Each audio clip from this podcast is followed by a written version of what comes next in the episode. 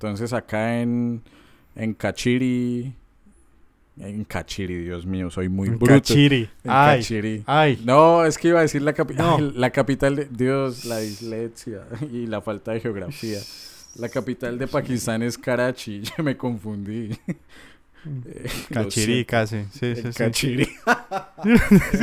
Flota Cachira mandaron a Osama. Lo siento. Ay, Dios, me hice un Juancho. Martes 11 de septiembre del 2001, siendo las 8 y 46 de la mañana, Estados Unidos sufrió la mayor ofensiva de su historia que culminó con la destrucción de las Torres Gemelas en Nueva York. ¡No puede ser! ¡No!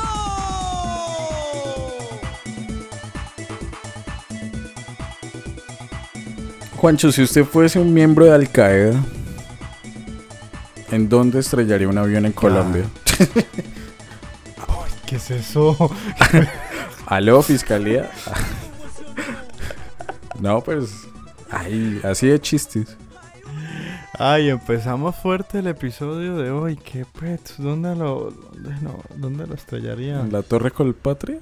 Eh, no sé. Mi nombre sería Al-Bahat Mamat. No. No.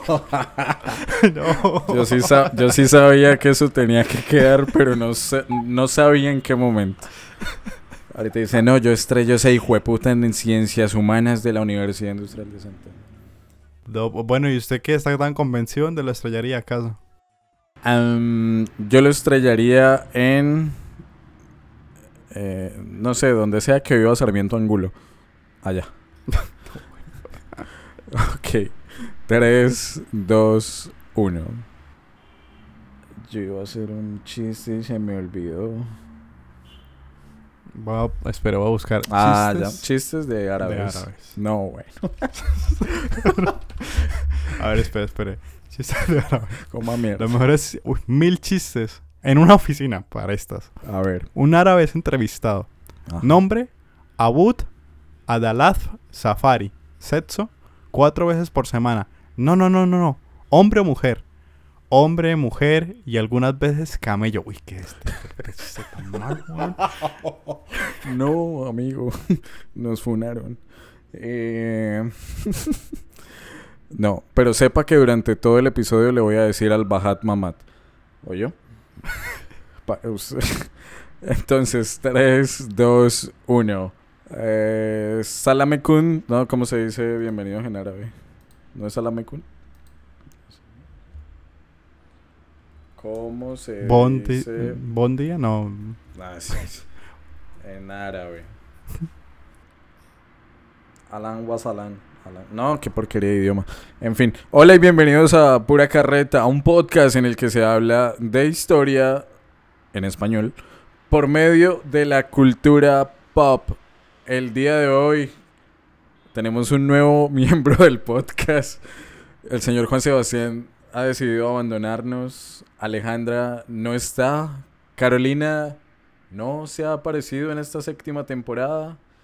Y yo, Cristian, he tenido que buscar un integrante de emergencia. Nos acompaña desde Medio Oriente el señor Al-Bahat Mamat. ¿Qué tal, señor Mamat? ¿Qué me cuenta? ¿Qué tal todo? Ay, Bienvenido Dios a mío, Pura. Carreta. Eh, y empezamos fuertes. Explosivos en el episodio de- del día de hoy, este viernes. Demoledores. Muy terroristas sus comentarios el día de hoy, cabe resaltar. Pero bueno, ya que estamos acá cerca de Santurbán, estamos rodeados de árabes, ¿no? Se supone. De Sirio Libanés. ¿Cómo se diría dice? una amiga mía. ¿Cómo se dice beso en árabe? Dios mío, este chiste. ¿Cómo se dice? Allá bala la baba. Pancho, no, cierra esa mierda. Ya, perdón, cierro la página de chistes árabes. No puedo creer que uno coloca chistes árabes y sale un listado gigantesco. Cristian, bien. Eh, emocionado por un episodio interesante, bastante interesante y, pro- y pues muy al contexto de estas fechas de septiembre que, bueno, y fuera de chistes, no, pues fue una tragedia y que pues ya hace parte de, de, de la connotación histórica acá del continente y que obviamente cambió contundentemente la forma en, en ver muchas cosas. Yo lo veo más por el transporte, pero obviamente cambiaron muchas cosas. Obviamente en la casa del tío San, en todos los poderosos y magníficos gringos, eh, que fue un boom mediático gigantesco y que pues puede ser un episodio bastante eh, controversial, con muchos datos y, y no sé, debate. Va a ser un episodio muy interesante, diría yo. No sé usted, Cristian. Ya dejando los chistes de árabe, pues. Pues, pues sí, efectivamente, señor Al-Bahad, porque estamos estrenando este árabe, episodio. Ay, cómo mierda. Estamos estrenando este octavo episodio un 8 de septiembre de 2023. Estamos a tres días de conmemorar el X, las matemáticas no son lo mío, el X aniversario de los atentados del 11 de septiembre a las Torres Gemelas de Estados Unidos.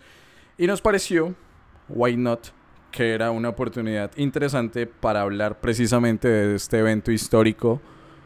eh, con todas las controversias que pueden existir al respecto, si fue algo premeditado, si efectivamente Al Qaeda hizo de las suyas, ah, qué pasó con la administración Bush, bueno, en fin, hay mucha tela por cortar y bueno, queremos echar carreta un rato de este evento, de este atentado en el World Trade Center por medio de una película y no, no es la de Robert Pattinson, así que perdemos a la mitad de nuestros oyentes en estos momentos. Porque vamos a estar hablando de una película del año 2000, del año 2012, llamada, no sé, ay, puta, aquí le cambiaron el nombre, bueno. En español se conoce como La Noche Más Oscura, en inglés como Zero Dark Thirty. Entonces, entra cortinilla y nos vamos a hablar de las Torres Gemelas. I am bad news. I'm not your friend. I'm not gonna help you. I'm gonna break you. Any questions?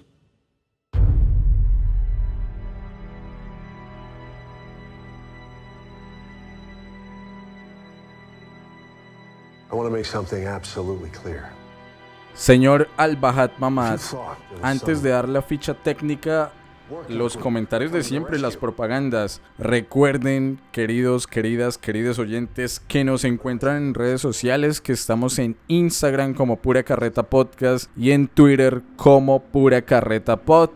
Que allá encuentran memes, publicaciones, reels, historias, encuestas. Y pueden interactuar con nosotros también incluso por mensaje directo dándonos recomendaciones de alguna película, algún contenido de cultura pop que quisieran ver analizado acá en estos micrófonos o simplemente mentándonos la madre. Se recibe de todo. Entonces luego de estos cortos comerciales viene la ficha técnica de La Noche Más Oscura, película del año 2012 con una duración de 157 minutos, dirigida por Catherine Bigelow con un reparto, la verdad, muy interesante, como lo es eh, Jessica Chastain, Joel Edgerton, Taylor Kinney, Kyle Chandler, Jennifer L., Mark Strong y el señor Chris Pratt. La sinopsis dice lo siguiente.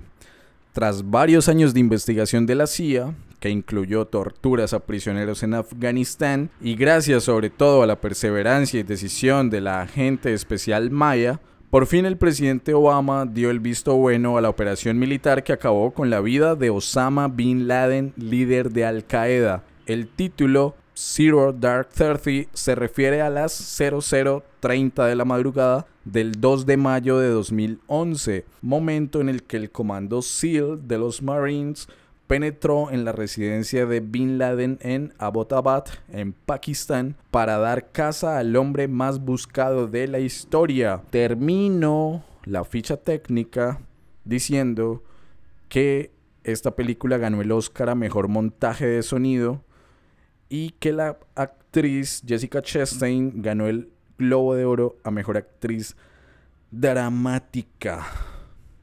Señor Juan Sebastián, película de disparos. Piu, piu, piu, piu. Eh, película de disparos, señor Al-Mahed Mohad Bariyab. Eh, Mm, No, perdón, ese no salió bueno. No muy gracioso, perdón. ya. No, no. As- a- asúmalo. Va a ser por una horita solamente. Prometo que después no lo molesto. No, y ese nombre es real. Lo busqué por internet. Porque hay otro que llama Al-Sakat Metet. No, bueno. Eh, a ver, ok. Focus, perdón. Es un tema serio. Película, obviamente, eh, en, en el contexto que nos plantean, de muchos disparos, mucha acción. Película, literalmente, no dominguera con el contexto que siempre les he hablado, sino película de nuestros cuchos, como dirían, así como diríamos acá los del barrio Bucaramanga. O sea, película que usted quiere es que den bala. Eh, obviamente en contexto eh, Oriente Medio, eh, por supuesto, los gringos salvando, pues, al mundo, en este caso a sí mismo, y con una justificación clara, que obviamente se aborda durante el episodio, pero estoy hablando del contexto que nos da la película. Entonces es una fórmula ganadora, una, una cuestión de que los gringos metieron toda la carne al asador, en este caso, todos sus recursos por poder encontrar a este a este sujeto, a este terrorista, eh, al líder de Al-Qaeda, Al-Qaeda, creo que sí. Bueno, eh, y pues no sé, resumirla es complejo porque pues la película no se queda corta como el Bajat. y es que No, bueno. pues dura dos horas y cuarenta creo, que se sienten como tres. Entonces pues tiene muchas escenas de acción, eh, unas muy bien logradas, unas un poco lentas. Eh, una película bastante interesante, eh, sobre todo el final, diría yo. No sé qué más mencionar. eh, porque es que los spoilers no son pocos. A ver, aclarando que la sinopsis, como bien la dijo Christian, es muy simple. Quieren buscar al papá de los pollitos, lo encuentran y lo matan. Spoiler, Eh. se murió. Se murió. Eh, pero. Pero obviamente para el podcast, este solo es el inicio, pues, de. De, de- un, de un podcast que ser muy interesante. Y que además, en esta película, pues no abordan tanto, tanto, tanto los acontecimientos de lo- del 11 de septiembre. Y creemos nosotros que, que esos sí son importantes para hablarlos. Porque acá lo único que nos muestran, hasta, donde que, hasta lo que recuerdo, es que pues nos meten unos audios y creo que son audios reales, por ahí busqué de internet, eh, de, de este 11 de septiembre del 2001. Eh, yo creo que para la directora, porque es una directora, Sí, es mujer.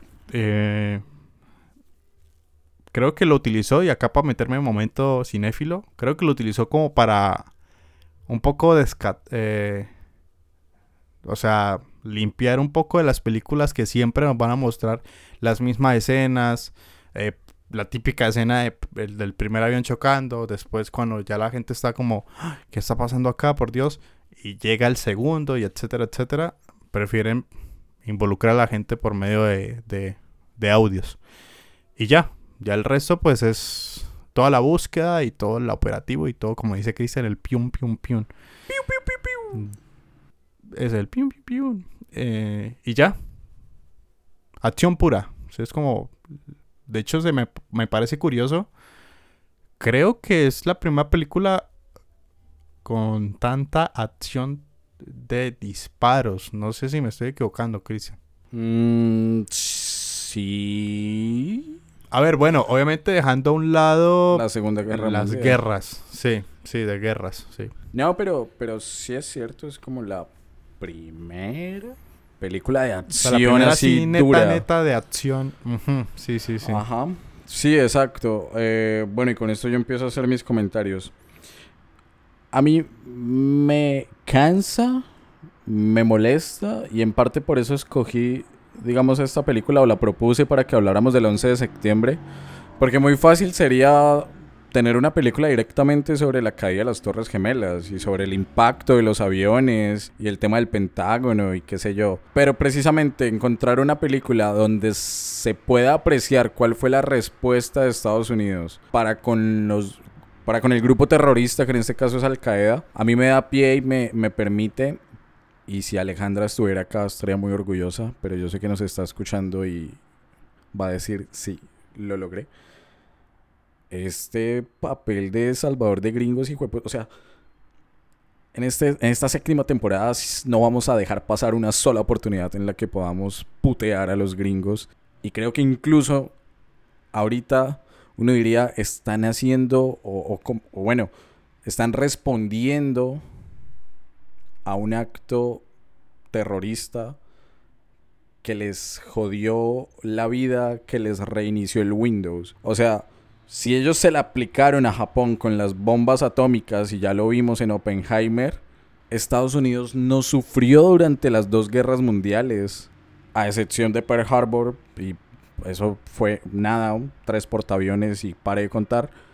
Pero el territorio continental de los Estados Unidos no sufrió consecuencias directas de las dos guerras mundiales, ni de la guerra de Vietnam, ni de la Guerra Fría. Y que lleguen este par de hijueputas, porque también hay que decirlo, Al Qaeda no, es, no son los ositos cariñositos, que llegue Al Qaeda al corazón económico, financiero de los Estados Unidos, a tumbarle cual edificios de papel de naipes sus dos íconos, el ego gringo se vio herido de muerte.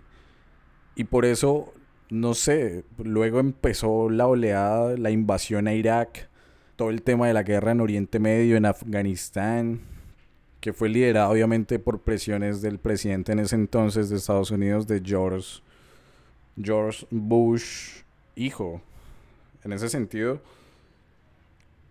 mi principal crítica histórica es ustedes crean el problema, o bueno, apoyan la creación del problema, porque todos estos grupos terroristas, incluyendo Al Qaeda, se crean a consecuencia de la desestabilización que, misma que genera Estados Unidos en estas zonas del, del planeta. Y que luego eso se les devuelva es como, Marica, estás pagando tal vez un poquito de karma por llevar y vender libertad en países donde no digo que no lo necesiten, pero el orden natural de las cosas debería ser otro. Y la intervención por factores económicos, llámese petróleo, llámese minerales, llámese puntos estratégicos para tener vigilado a Rusia, a China, qué sé yo, eh, pues tiene consecuencias. Y no esperen que si lideran una guerra contra Vietnam salgan favorecidos la perdieron de hecho. No esperen que si tienen una guerra fría de más de 40, 50 años contra la Unión Soviética, eso no les genere consecuencias. Y no esperen ahora que si se estabilizan a Medio Oriente patrocinando grupos insurgentes, rebeldes, guerrilleros incluso, luego eso no genere también una consecuencia que fue fuerte, porque sí, miles de muertos, miles de heridos, en una época también en donde las noticias viajan con una velocidad impresionante gracias a la televisión, al internet, pero ellos mismos crearon el problema. No sé, Juan. Uy, bueno, es que acá empieza el debate. Yo solamente voy a alzar la mano porque puedo hablar por todos los historiadores. Eh, muchas veces por, por uno tener la categoría de historiador siempre dice como, a ver, usted lo sabe todo, ¿no? Y en este tema en particular pues yo patino mucho, ¿no? Sobre todo porque pues se, mezclan conceptos muy interesantes para ser estudiados, pero obviamente pues no domino. Eh, condiciones de guerra y explotación también muy interesantes, pero vuelvo a decir, no, no es que haya investigado lo suficiente. Pero no estoy tan de acuerdo en el sentido de que pues ellos produjeron porque, pues volviendo a Alcadea, ¿no? También eran o sea, ellos también están metidos en una guerra y creo que es un tema interesante para hablar sobre esta supuestamente guerra santa que ellos llevan con el, el yihad, ¿no? Que es el, yihadismo y todo este concepto desde el Islam y no creo que estén muy vinculados los gringos a partir las, de las creencias de, este, de estos grupos terroristas islámicos, ¿no? Eh, obviamente están vinculados por, por intereses, en este caso de recursos como raro, las potencias explotando territorios que no deberían. Pero creo que hay intereses de ideología en estos grupos terroristas que van más allá de una consecuencia de los gringos. Eh, porque, bueno, son, son conceptos que de pronto para nosotros los eh, del occidente eh, están fuera de, de, nuestro conocimiento pues habitual. Y creo que esta fue una de las consecuencias, porque eso creo que vamos a estar saltando mucho en el, en el podcast. Este podcast va a ser muy bueno por eso. Por conceptos que literalmente el 11 de septiembre, al menos mundialmente o en esta parte del mundo, empezamos a comprender o ver que hay otro tipo de religiones y otro tipo de regiones que están en este en esta guerra o en esta supuestamente guerra santa que ellos llevan con otros grupos eh, religiosos y, literalmente el terrorismo y el ser extremistas en sus creencias y bueno y bueno otros temas como eh, inmolarse suicidarse por una creencia etcétera etcétera que obviamente pasa, pasa en otras situaciones en otras religiones pero en este caso nosotros no conocíamos o bueno en esos años no conocíamos y eso pues eh, conllevó un montón de situaciones que obviamente vamos a hablar. Entonces yo quería dejar como ese, ese comentario porque creo que ellos no eran los, los, los causantes de eso y que obviamente son creencias de, de, muchos siglos anteriores, ¿no? No, claro, la creencia, o sea, yo no, yo no quería decir que, que los gringos les implantaron el chip de la guerra a los de Medio Oriente. No, no, no me estoy mm, refiriendo a eso. Evidentemente ellos tienen una tradición, una, una, tradición histórica que les lleva a pensar que precisamente la yihad es un deber, es una obligación dentro, de su, dentro de su cultura, dentro de su religión. Eh, y ahí pasó Osama en una moto. Pero él está vivo. Aló, Estados Unidos está vivo. Eh, pero lo que yo sí quería mencionar, bueno, este, de hecho, puta, son muchas cosas. Pero por tratar de organizarme, voy a mencionar lo siguiente. No es que les enseñaran qué es la guerra a, esta gente de Al Qaeda. Pero, por ejemplo, Estados Unidos tuvo una presencia activa en la guerra del Golfo. Y en esa guerra del Golfo hubo un proceso de invasión militar en Arabia Saudita por parte de norteamericanos. ¿Qué hizo Osama Bin Laden, que hizo Al Qaeda, que incluso ya lo venía haciendo desde antes con la invasión soviética en Afganistán, eh, fue decir como en el 98, por cierto, les dijo, ustedes se largan de Arabia Saudita a un país musulmán o nosotros vamos a iniciar una guerra contra ustedes. También entendiendo que fue una época de mucha tensión por qué hacer con Israel, por ejemplo. Y de hecho todavía lo hay. Ese es el momento en el que Estados Unidos es uno de los mayores protectores del ilegítimo Estado de Israel. Y esto para los musulmanes ha sido sumamente conflictivo siempre. El hecho de que después de la Segunda Guerra Mundial apareciera esta nación tratando de unificar al pueblo judío de forma tan arbitraria, de forma tan gonorrea, es como, bueno. Maldito seas, estaba Israel. Exacto. mi comandante. condenar de nuevo, desde el fondo de mi alma y de mis vísceras, al Estado de Israel. Maldito seas, Estado de Israel. el punto es, Osama Bin Laden, y, y voy a leer entre comillas, dijo, a lo largo de la historia islámica se ha acordado unánimemente que la yihad es un deber individual si el enemigo, cualquiera que sea, destruye los países musulmanes. Los soviéticos se metieron en Afganistán, los gringos se metieron en Arabia Saudita. Esta gente no se iba a quedar de brazos cruzados. Esta gente si no es de promesas y amenazas y ta ta ta. Esta gente empezó a pensárselo de forma activa. Y fue tan activa que ese plan para atacar los Estados Unidos era muy amplio. Yo se lo comentaba a Juancho. Uy, perdón al señor Al-Bahat Mamad antes de... editen eso.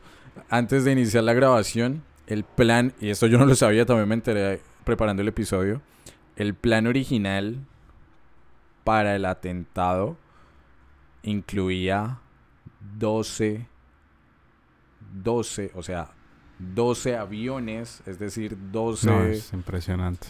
eh, ¿cómo se dice? 12 aviones, 12 secuestros de aviones para atacar, supongo que simultáneamente a, a las Torres Gemelas, al Pentágono, a la Casa Blanca. Sí, de hecho, Uy, voy a mencionar acá cuáles eran los otros objetivos. El plan original era, sí, el 11 de septiembre, como que la fecha siempre estuvo clara, pero era atacar. Bueno, los dos de las Torres Gemelas, esos como que check, como que, ay, sí, cumple. pero, El listado, marica. No, pero, pero, pero sé que la película nos da para mucho, pero creo que es interesante porque la película no muestra muchos acontecimientos. Arrancar con qué pasó, pues, el 11 de septiembre y cuál era el plan de estos panas, así el listado de mercado. claro, ¿Qué iban a atacar iban y qué consiguieron, pues? chuleando. Las dos Torres Gemelas, check, para abajo. Chulito. El Pentágono, más o menos. Me compraron la marca que no era, No, bueno. para el carrito. Eso, eso fue lo que lograron estrellar. Hubo un cuarto avión que los pasajeros lograron como retomar el control y se estrelló, no me acuerdo en dónde. Pero los otros edificios que iban a ser blanco de atentados terroristas eran, ojito, el Columbia Center en Seattle, la pirámide Transamérica de San Francisco, el US Bank Tower de Los Ángeles, la torre Sears de Chicago, la Prudential Tower de Boston, y ojito con los tres que vienen, el Empire State de Nueva York, Wow. el Capitolio de los Estados Unidos y la Casa Blanca en Washington. Querían pegarle, Todo. obviamente, a los símbolos de la política, la democracia y la economía de el país del tío Sam. Y a pesar de que no se hayan estrellado estos 12, estos 12 aviones, que hayan logrado tres y un cuarto fallido, sí hicieron mucho daño al ego gringo. A los gringos creo que les duele muchísimo lo que pasó. Vuelvo y digo, o sea, ellos salieron invictos de las guerras mundiales, salieron invictos del siglo XX, por, por decirlo en términos más amplios. E iniciando el nuevo milenio, iniciando una nueva década, se les meten al rancho. Obviamente eso paniquea a cualquiera. Pero también le da la posibilidad a una administración como la de Bush de abrir con toda la justificación para ellos del caso los ataques, las invasiones deliberadas en Oriente Medio, empezando por Irak y por Afganistán.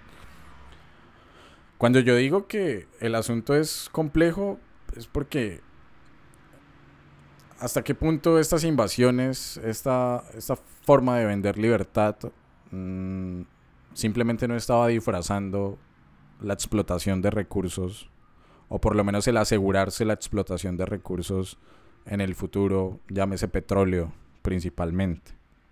Y no sé, pues en cuanto a en cuanto a los atentados, es decir, en cuanto a las Torres Gemelas, se dicen muchas cosas.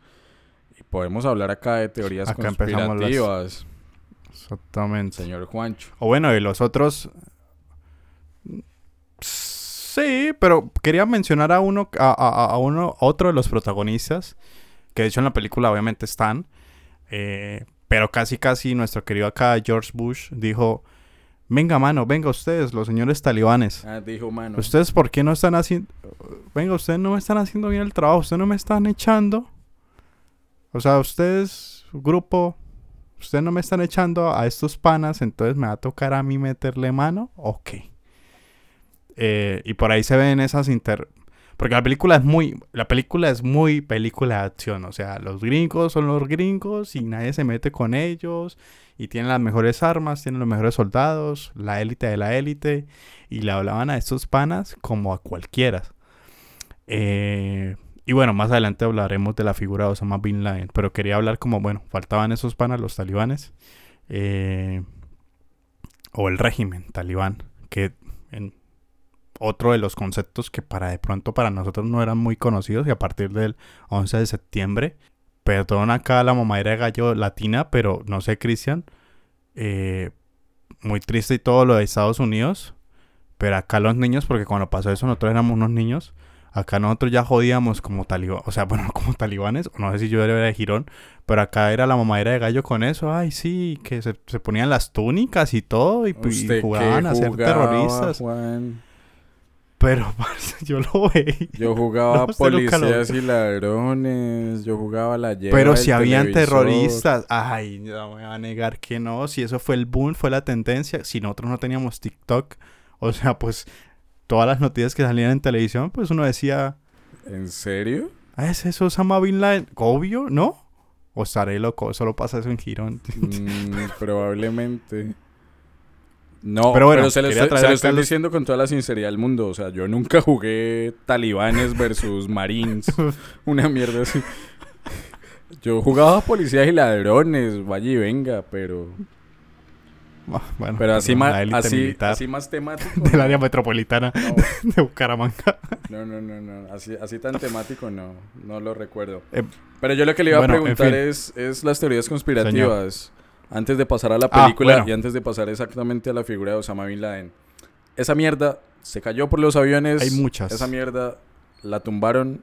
Estaba pensado ya, digamos, una, un proceso de demolición. Esa vaina fue Recordemos que la- concertada. A ver, recordemos que la conspiración es siempre va a suceder en todo tipo de, de- de eventos que, que, que sorprenden al mundo, ¿no? Y obviamente pues hay un análisis y eso que en, este caso yo lo desconozco, vuelvo a repetir, pero uno de los, de los videos supuestamente es que los aviones nunca fueron secuestrados y que eran misiles, lo cual y estoy hablando de las teorías conspirativas al inicio, cuando usted, o sea, el inicio 2001, 2002, los meses siguientes, que estaban en esa calidad de videos y que la gente decía, es que eso no es un avión, es un misil gigante. Y yo decía, esta gente está loca, pues eso es obviamente un avión. Y si, y si no estrellaron un avión, o sea, imagínense, no, fue un misil, ¿qué hicieron con el avión? Entonces estrellaron en el mar o qué? O sea, para mí no tenía ningún sentido, incluso siendo un niño, pues.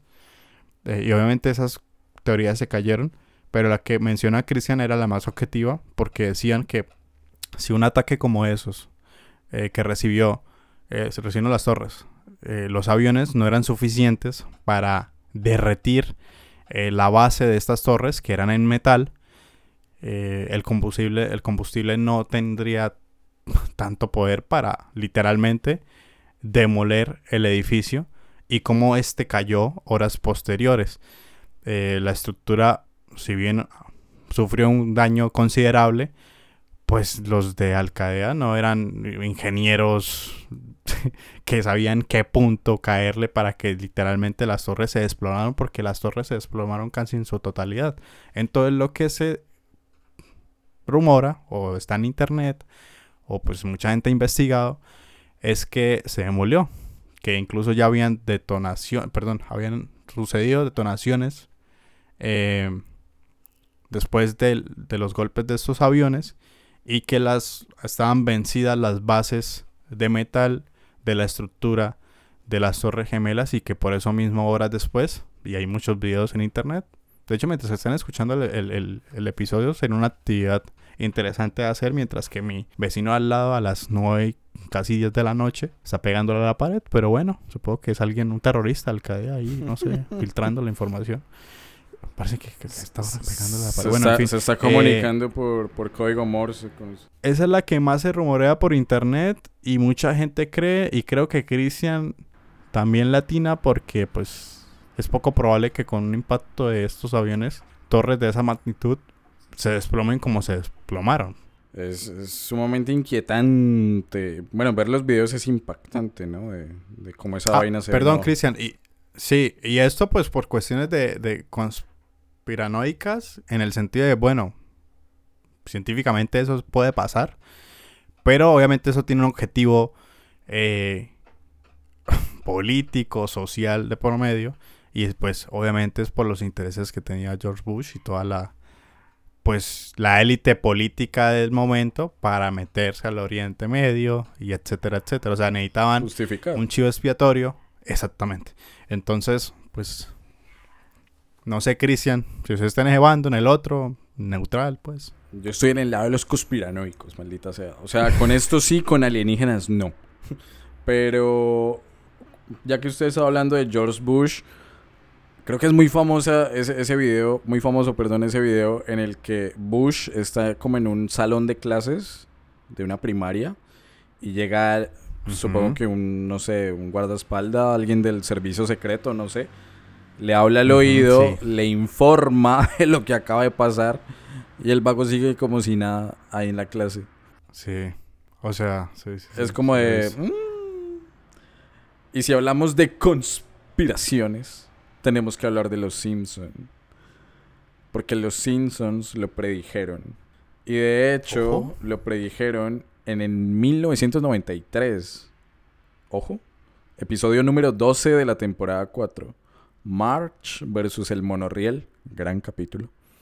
Hay una escena en la que se puede ver dentro de una sala del monorriel las torres gemelas cubiertas de humo. En el 93. Casi 10 años antes. Ish, men, ¿cómo? Y otra predicción en el primer episodio de la temporada 9.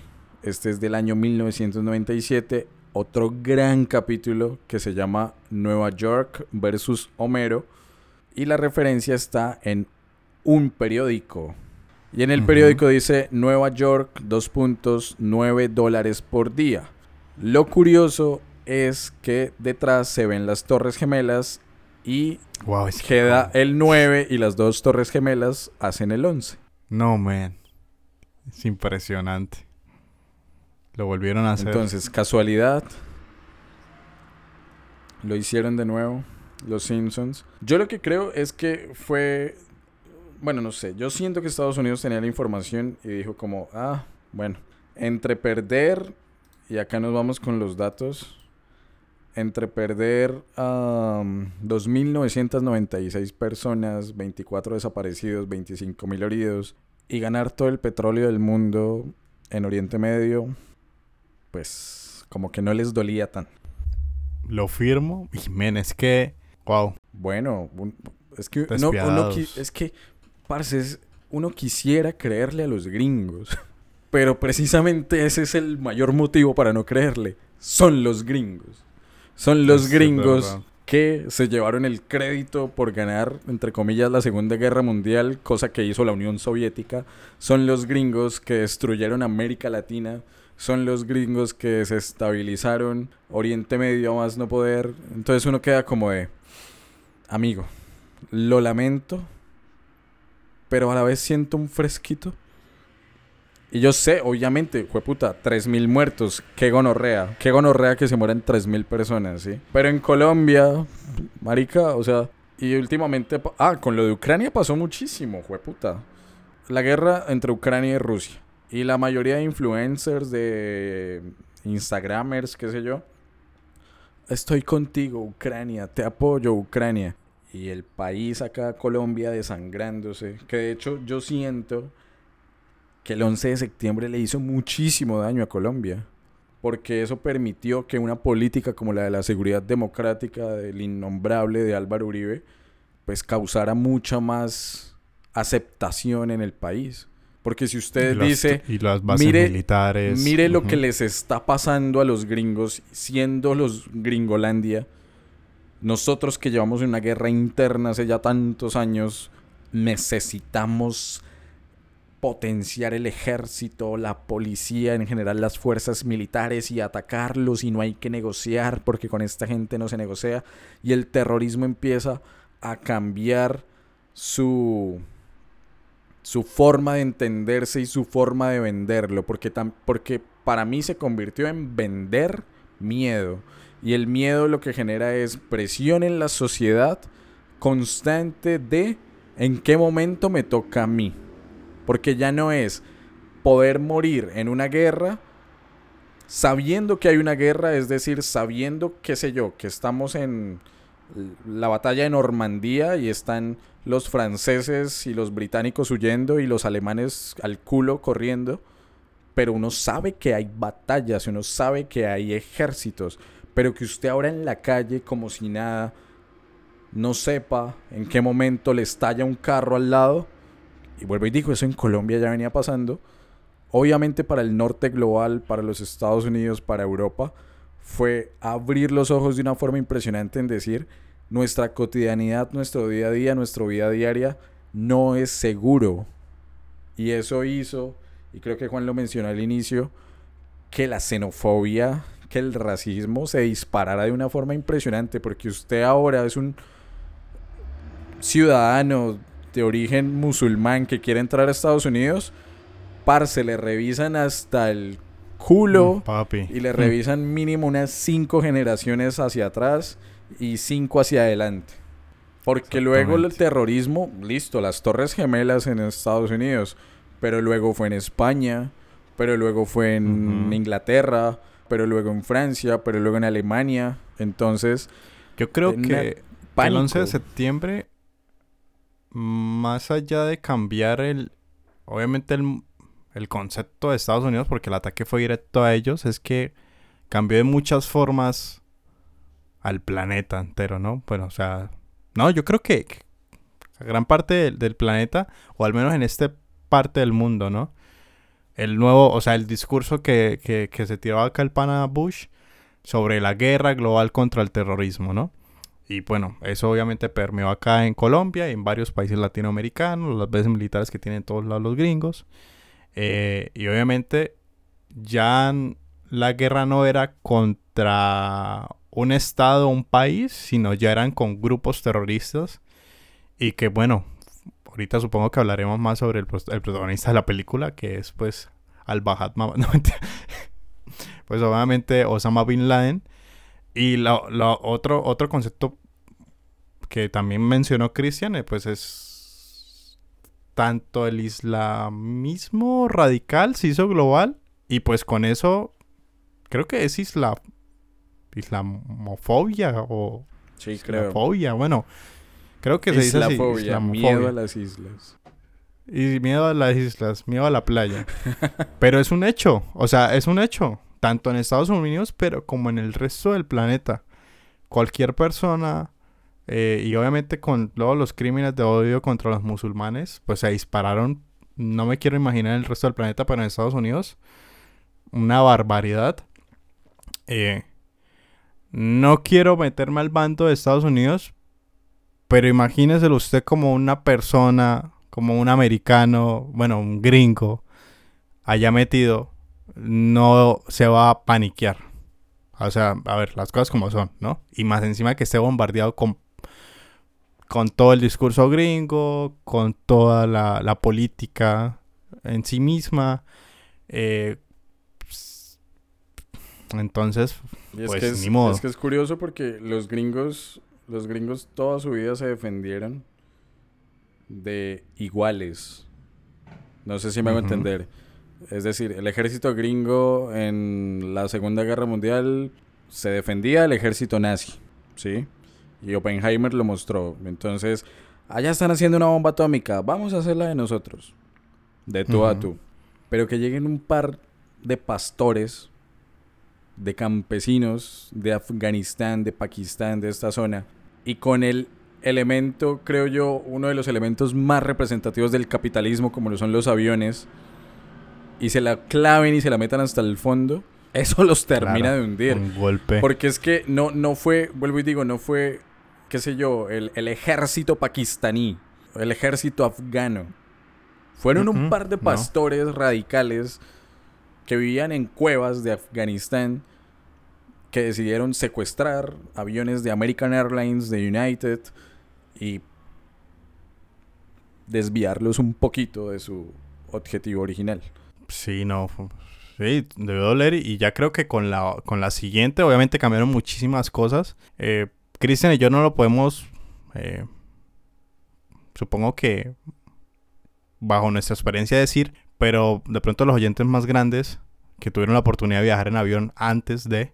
Si uno sí consulta en internet y dicen que no era para nada lo que sucede en Estados Unidos y en el resto del planeta. La forma de de viajar a partir de estos de este acontecimientos, de estos actos terroristas, cambió considerablemente todos los filtros de seguridad, la cantidad de líquidos que pueden llevar, eh, los objetos que pueden llevar uno en el equipaje de mano, de bodega, cómo se tienen que separar, eh, detectores de metal, perros, anti de todo. eh, que uno lo normaliza pues porque obviamente no viajó antes de.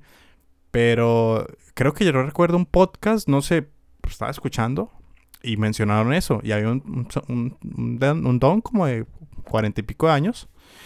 eh, y sí decía que había tomado los aviones y que eso era literalmente como nosotros ahorita tomar la Translebrija o el Metrolínea o, la, o el Transmilenio. O sea, poner- a- meterse ahí, entrar, poner el cinturón. Ah, Pues acá, Y vámonos. acá secuestraron un avión de Avianca. Ajá. O sea, eso era como muy fácil, sí. Era, sí, era, era, era muy sencillo. Y bueno, a ver, se entiende, obviamente el peligro. El peligro de. Bueno, como todo en la vida, el peligro de, de un carro, todas esas cosas. Pero un avión que puede utilizarse estratégicamente, caer en cualquier parte, literalmente del planeta. eh, pues eso cambió la forma en la que nos transportamos y que me, me pareció conveniente mencionar de que pues todos esos filtros, cada vez que ustedes viajen, recuerden que que fue a partir de eso. No habían todos esos filtros que hay hoy en día. Eh, aparecieron por el 11 de septiembre. Yo O sea, solo- antes de eso no, No, sucedía eso. Yo solo sé, señor Al-Bahat Mamad, señor Juan Sebastián, que después de publicar este episodio nos van a negar la visa. ¿Cómo? Si estamos diciendo factores, ahorita cantamos el himno.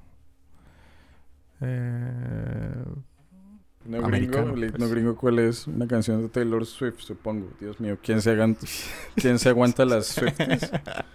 Me tienen harto, me tienen mamado. Y si acá hay gente que ama a Taylor Swift, lo siento, yo no encuentro ninguna canción. Eche, ey, ojito. A mí no me gusta, pero lo Love Story, respeto. God. ¿Cuál? A ver, perdón. Oiga, sí, la figura, la yo creo que Taylor Swift es la representación de la gringa.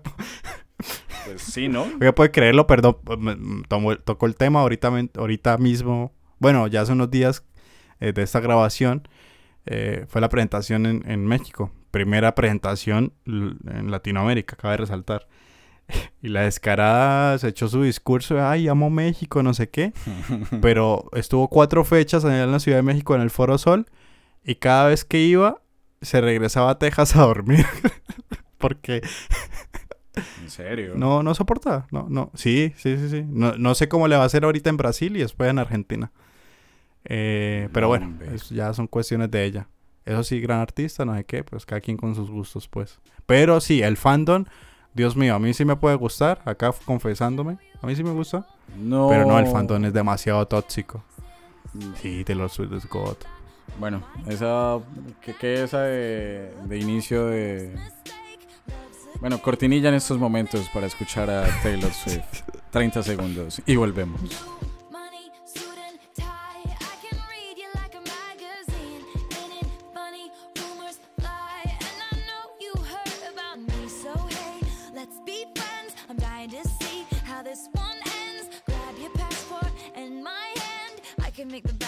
Good for a weekend. So it's gonna be forever, or it's gonna go down in flames. You can tell me when it's over. Mm, if the high was worth the pain. Bueno, señor Juan Sebastián, después de ese dolor de oídos. Eh, ¡Ey! ey, Oiga. Oiga. Ish, respeto. Yo no le he dicho nada de eso de los monos monkeys, los, mon- los monos eh, del congelador. Respeto, por favor. Está bien. Después de este bello, esta bella demostración de las capacidades artísticas de esta bella mujer norteamericana, eh, Juancho, llevamos casi una hora hablando del 11 de septiembre y no hemos hablado ni un minuto de la película. La noche más Ah. oscura, Zero Dark Thirty. Para mí son dos películas en una. La primera parte es una película sumamente, acuerdo. sumamente desordenada. De acuerdo. Uy, sí, tiene todo. Y la sí, segunda parte, que es cuando ya encuentran la casa, ahí sí se pone bueno el asunto. Ahí sí se pone interesante. Pero antes Y de eso, perdón. Perdón, Cristian, esa parte de la casa, y ya con eso lo dejo continuar. dígame si usted no siente, o sea, que el operativo en minutos es lo que usted vio de película.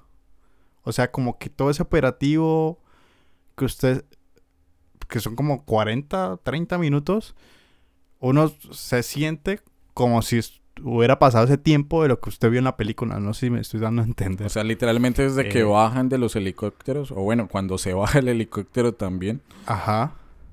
Como que sí, como que todo es muy, medio tiempo real, probablemente, muy en tiempo real. Probablemente, God. Eso, estoy totalmente de acuerdo. Lo primero es como, ¿qué es este revueltijo? Por Dios, denme en orden.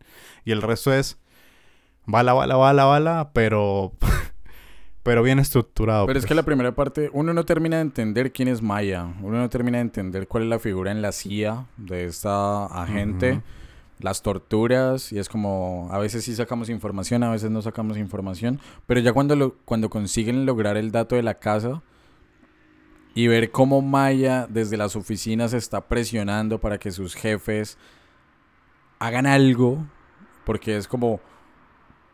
Obviamente no estaba 100% segura, pero sí había una alta probabilidad de que en esta casa habitara Osama Bin Laden. Es como de, jueputa, se nos va a escapar y lo tenemos a un tiro.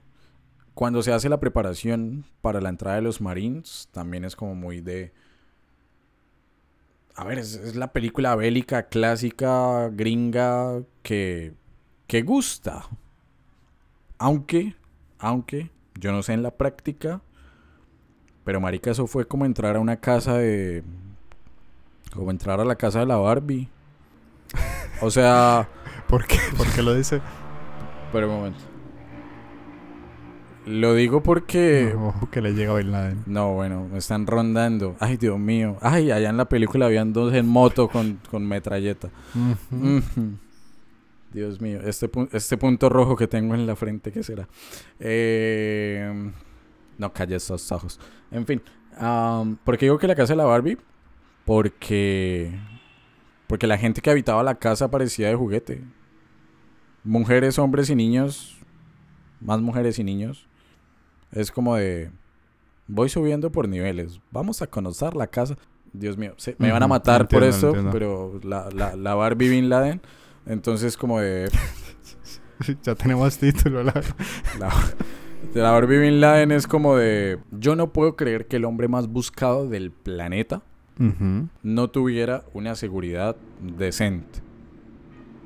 Y estos hijueputas hicieron ruido hasta más no poder. Es que eso era lo que me daba risa en la película.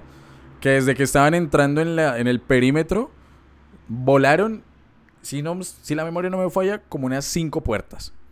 Y yo no puedo creer que este tipo arriba no tuviera... ¿Y, y quién se hace arriba, marica? Hágase abajo, hágase un hijueputa túnel. Un búnker ahí. un búnker, alguna mierda. Pégase un tiro antes, qué sé yo, hágase un, un, un- un Hitler. Pero no. Ah, estaba ocupado escuchando pura carreta. No, los bueno. audífonos. Y, y estos hijue... Primero, se les estrella un hijo de puta avión en la casa.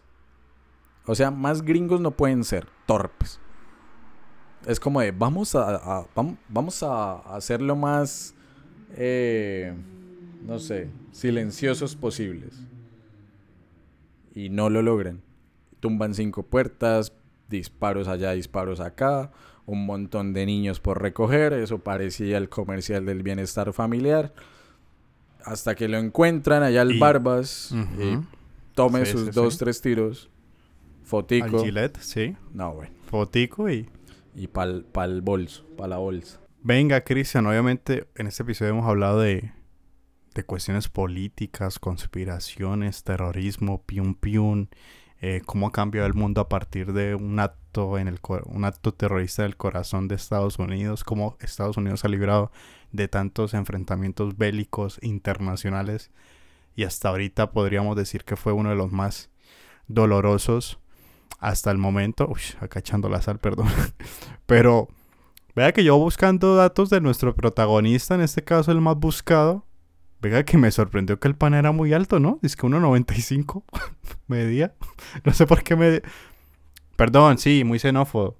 Pero pensé que era más chiquito como nosotros. Pero 1.95 el, el Osama Bin Laden. Perdón, es que vi el dato. Quería comentarlo. no sabía que era tan alto. Y sí, lo dispararon y lo mataron. En un, en un universo paralelo, Osama Bin Laden hizo pruebas en el draft de la NBA, lo rechazaron y ahí empezó su odio hacia Estados Unidos. Estados Unidos. ¿No? Tampoco sabía. 1.95. No, no sabía, no. O sea, uno siempre lo... Bueno, es que videos de Osama Bin Laden era como, pues el flaco allá de barba larga, túnicas. Pero... mm, Con, con- con un montón de arsenal. con una AK-47, por supuesto. Sí, pero no. No, no sabía ese dato. Eh, el dato que sí sabía, y es algo que de hecho no muestra la película, porque es que la película... Para mí esta película la hicieron... Catherine Bigelow la hizo única y exclusivamente para los Estados Unidos de América. Es decir, yo siento que este tipo de películas son esos... Sin contexto. No se Sin el contexto del dolor, porque ellos no quieren recordar que fueron vencidos en su cancha. A ellos les duele estar recordando eso. Por más de que cada 11 de septiembre hagan actos conmemorativos, minutos de silencio, misas, qué sé yo. Vender dentro del entretenimiento películas hacia el 11 de septiembre o las venden muy lastimeras, o sea, muy de lágrima fácil, o venden eh, la matazón que se vino después, y es todos los Marines en Irak, en Afganistán, en Pakistán, boleando bala como si no hubiera un mañana.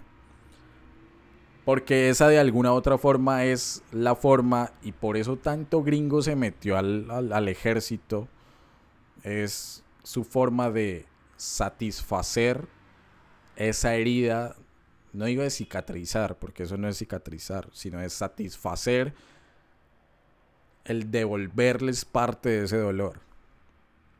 Y el dolor que le causaron a una nación lo concentraron en una sola persona. Como lo, como lo fue en su momento Osama Bin Laden. Lo lograron un 2 de mayo de 2011, siendo presidente Barack Obama. Autorizó la operación, se lo bajaron y en menos de 24 horas el cadáver de Osama Bin Laden estaba cayendo en el mar, porque esa es la tradición islámica. Dígame usted qué país le recibe ese cuerpo para enterrarlo. No, qué mierdero. Yo, de hecho, y perdona, ahí Cristian nos saca de la duda a nosotros. Entonces, lo tiraron y ya. O sea, Lo yo pensaba que los gringos lo habían hasta descuartizado, lo habían quitado en pedacitos. No, es- esas- museo. esas- esas los cosas- británicos. esas cosas, esas cosas solo pasan en Colombia. Acá, fue puta, casi somos bien ardidos, ¿no? Mire lo que, de hecho, hace poco que estaba Uy, sí. puebleando por acá en Santander, cuando veo por allá una estatua de, José Antonio Galán.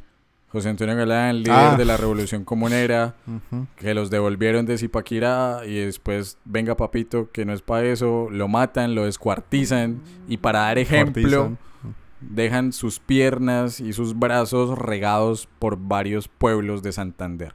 Man. O sea, usted, Dios que- mío. usted quería que hicieran la misma allá en Estados Unidos. Algo así, hay unas torres gemelas, un dedo, por ahí en, en el Pentágono la cabeza. No, hubieran, Entonces lo tiraron al repartido, hubieran repartido el cuerpo en Oriente Medio. Entonces acá en, en Cachiri... En Cachiri, Dios mío, soy muy bruto. Cachiri. En Cachiri. Ay, ay. No, es que iba a decir la capital. No. La capital de. Dios, la dislexia y la falta de geografía.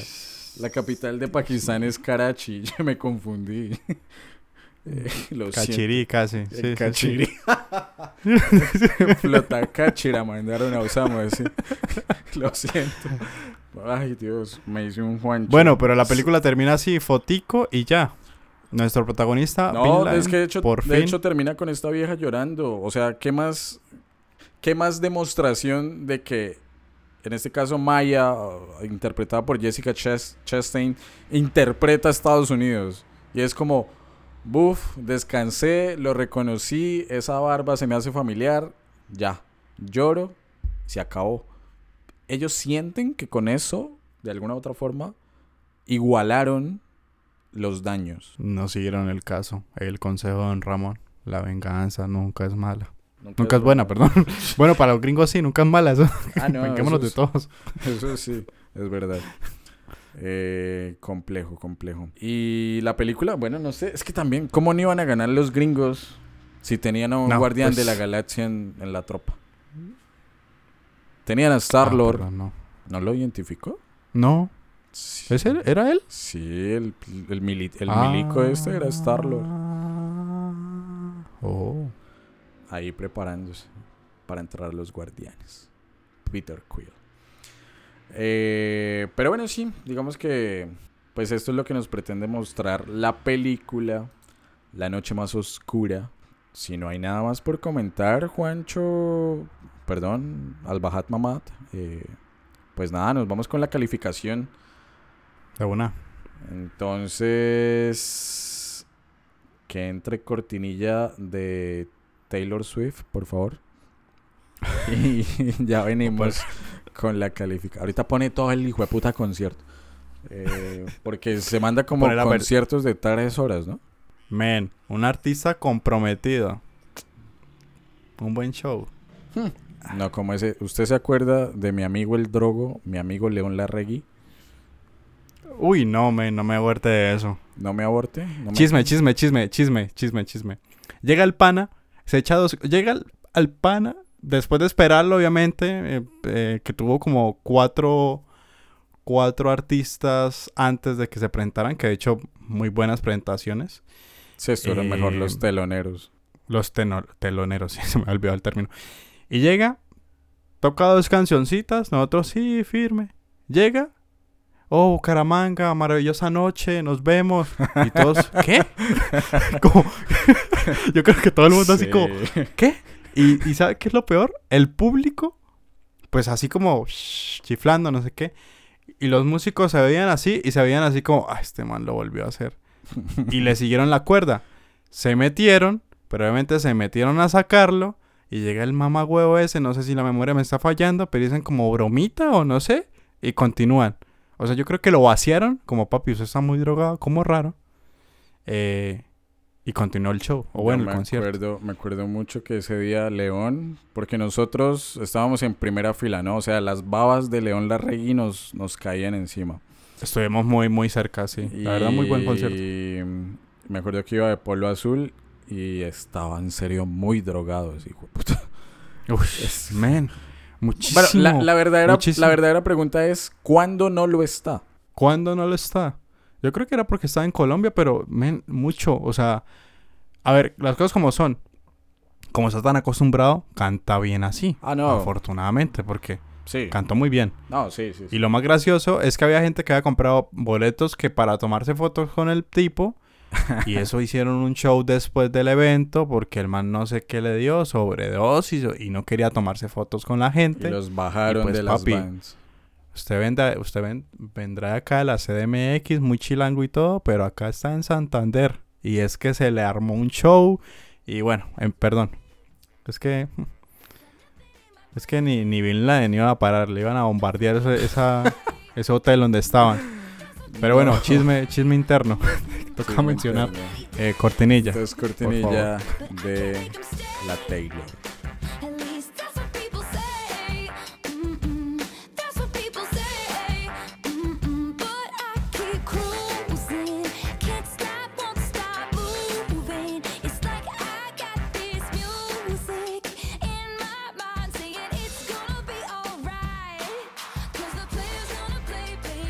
Bueno, señor Al-Bahat Mamad, le explico. Acá en Pura Carreta calificamos los episodios de 0 a 5. Su merced nos va a dar una cifra según su apreciación subjetiva de la película, del contenido histórico, para darle un promedio a la noche más oscura. Entonces, de 0 a 5, ¿Cuántas eras de Taylor Swift le da su merced a esta película, a este octavo carretazo? ¿Cuántas eras? Eh, parce, no sé, no sé porque tengo sentimientos encontrados. Eh, no por la película, sino por el contenido de la, de la misma. O sea, siento que la película nos dio un pie a hablar temas muy interesantes del podcast y creo que quedó muy chévere. Pero la película, más allá de ser la típica película de acción, no me convenció tanto. Creo que hay mejores en esas categorías, pero no, no, obviamente no es mala. Eh, y además tengo como problemas de comprender. O sea, usted ve la película de Totazo y creo que usted anda muy enredado. O sea, como que uno se enreda mucho porque eh, Además- no le dan el suficiente contexto. Y perdón, como para perdón, yo entender. meto, lo, meto la cucharada. Tienen una división tan rara. Sí, no, porque o sea, es que... usted puede dividirla, qué sé yo, eh, lo que pasa en Estados Unidos, lo que pasa en Oriente Medio, pero acá la dividen por el error humano, luego eh, los canarios, ah, los señuelos, bueno, una división rara. O sea, si usted es militar gringo, es como, oh, sí, claro. Obviamente entiendo todo, pero no, no sé por qué lo. O sea, no sé si quisieron irse muy a la, a la esencia de la misma operación. Pero creo que para el espectador es confuso. Y a mí me pasó. Eh, obviamente tiene elementos muy gringos. Los gringos ganan. Obviamente mataron a Osama Bin Laden. Con eso termina. Eh, las escenas de, de torturas son muy bien logradas. O sea, como, como que el escenario, ya hablando acá un poco de temas de cine, se siente, ¿no? Como la presión, la, la, tensión. Eh, y el operativo, que le digo, ya al final, eso me encantó mucho de la película.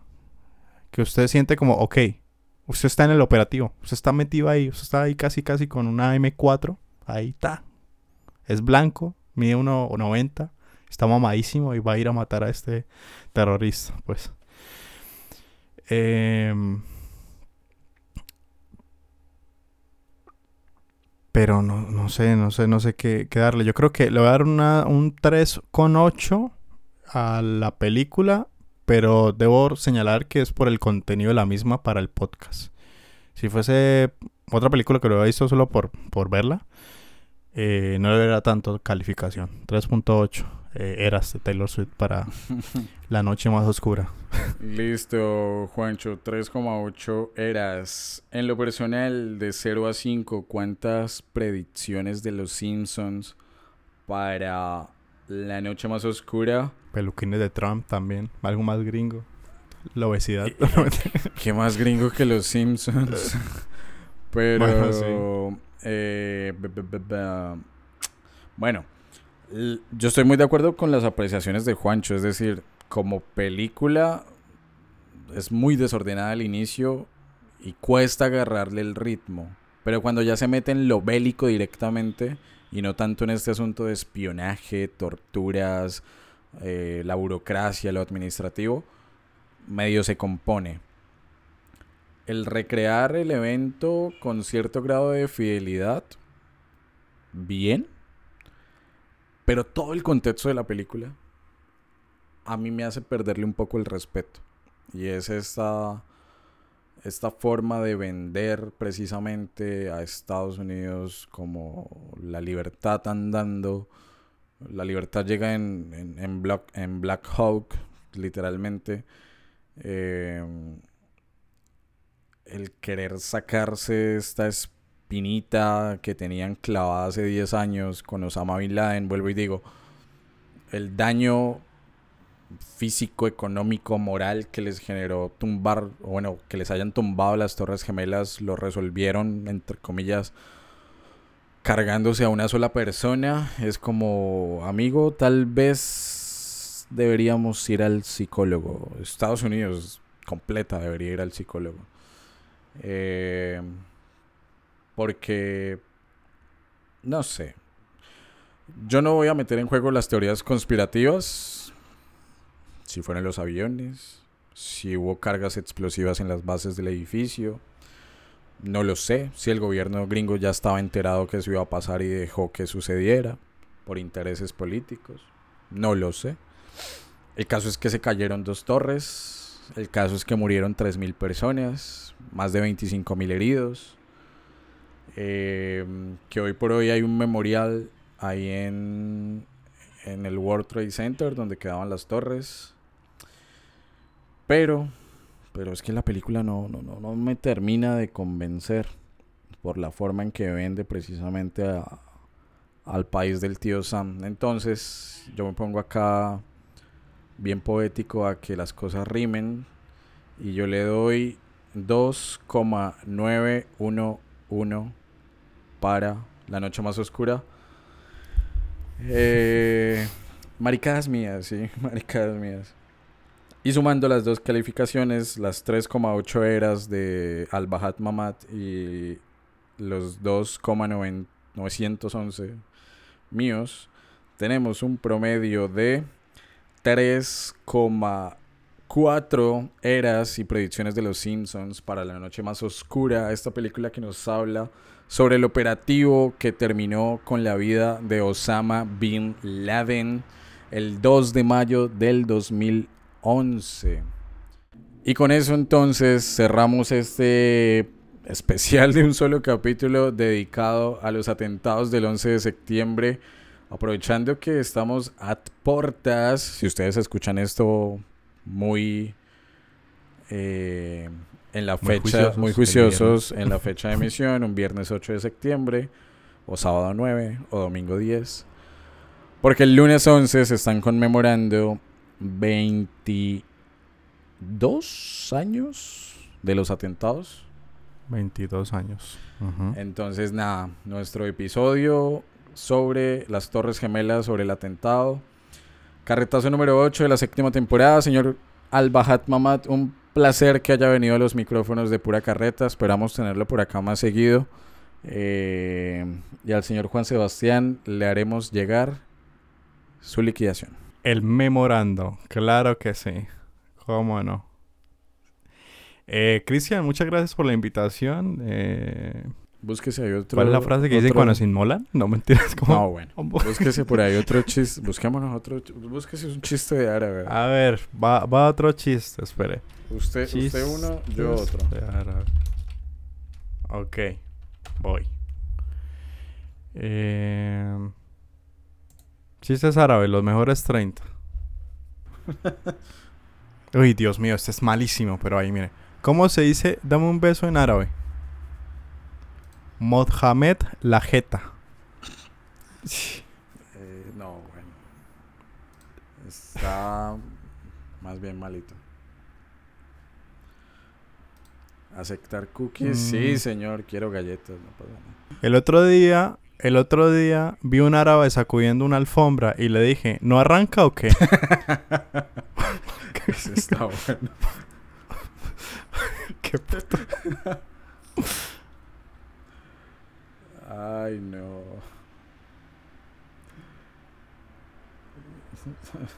Creo que estamos en la misma página. Eh, ba- ba- ba- ba- ba- ¿No consigue otro? A ver, ¿Cómo se dice lluvia en árabe? Ya con eso me voy. A ver. A lo mejor no mojamos. No, malísimo. Dios mío, ya, Cristian, por favor. Ya tenía Eh. que unirme al, al cringe colectivo. Y no siendo más, como dijo Osama Bin Laden, ¡Boom! Gonorreas. Adiós. Yeah, I see it. I see it. I just, I mean, who's to say it's not like a chair? Regardless, it's gonna be so dangerous at that that base. Obviously. Wait. Oh